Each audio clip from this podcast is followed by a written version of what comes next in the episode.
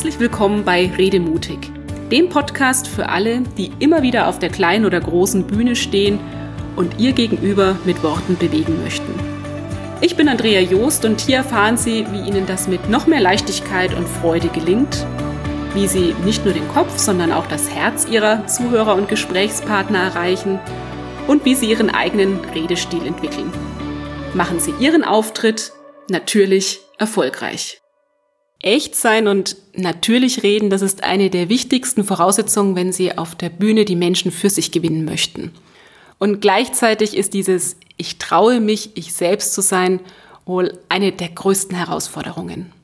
In dieser Episode erfahren Sie, warum es auf der Bühne so schnell passieren kann, dass wir uns von unserem eigenen Ich verabschieden und in den Ich bin jetzt seriös Modus schalten.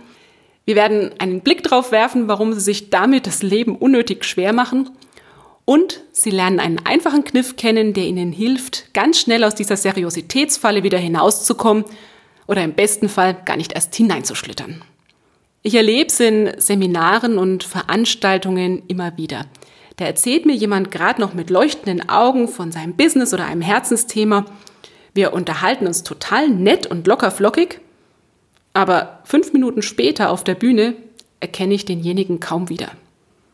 Plötzlich steht da ein Redner vor mir, der komplett anders spricht, der sich komplett anders verhält als eben noch. Das Leuchten in den Augen, das ist weg und die Lebendigkeit auch, denn die ist beim Schritt auf die Bühne im Seriositätsvorhang hängen geblieben. Vielleicht hatten Sie ja auch schon mal das Gefühl, dass Sie bei einem Vortrag gar nicht wirklich Sie selbst waren. Dass Sie in eine Rolle geschlüpft sind, in eine vermeintlich professionelle Rolle. In diese Seriositätsfalle tappen wir immer genau dann, wenn wir es besonders gut machen möchten, wenn wir einen guten Eindruck hinterlassen wollen. Kompetent soll unser Vortrag bitte schön wirken, eloquent wäre auch nicht schlecht und professionell wollen wir ja sowieso rüberkommen. Weil wir unsicher sind, verlassen wir uns in diesen Momenten auf das, was uns jahrelang antrainiert wurde.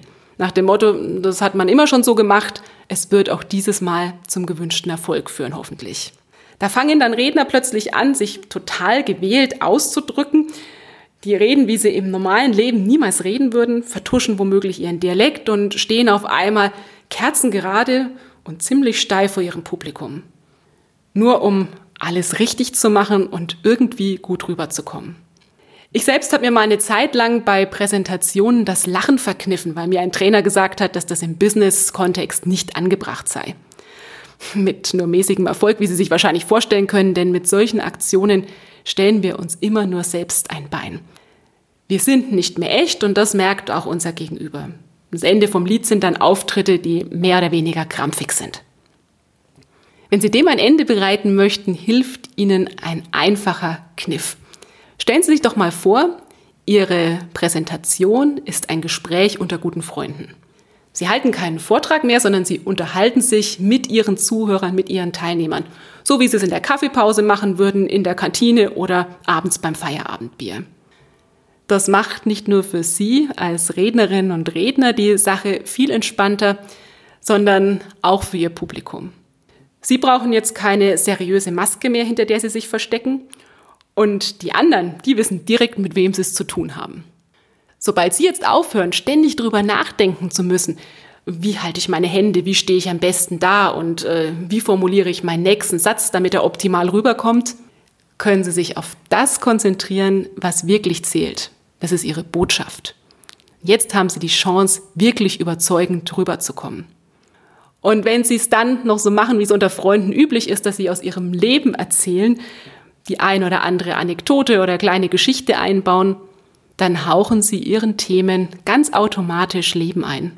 Und plötzlich kommen da Emotionen rüber, ganz anders, als es ähm, der Fall ist, wenn sie sich auf die reinen Daten, Zahlen und Fakten beschränken, wie es normalerweise im Business so üblich ist. Naja, und ihre Sprache, die profitiert auch davon, denn unter Freunden, da wird geplaudert und nicht steif an jemanden anders hingeredet. Jetzt sagen Sie vielleicht, naja, das ist ja alles gut und schön, aber erwartet mein Publikum nicht, dass ich eine gewisse Rolle einnehme, dass ich in einer gewissen Art und Weise funktioniere. Das Einzige, das Ihr Publikum erwartet, ist, dass Sie gut vorbereitet sind und nützliche Inhalte transportieren.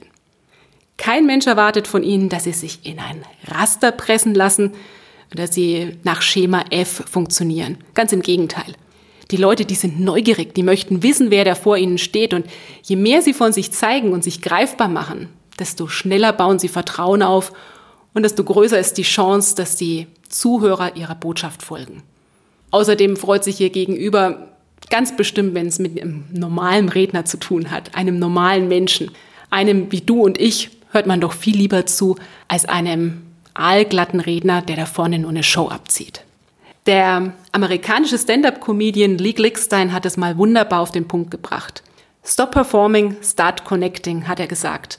Und diesen Impuls möchte ich Ihnen gern mitgeben für die neue Redewoche.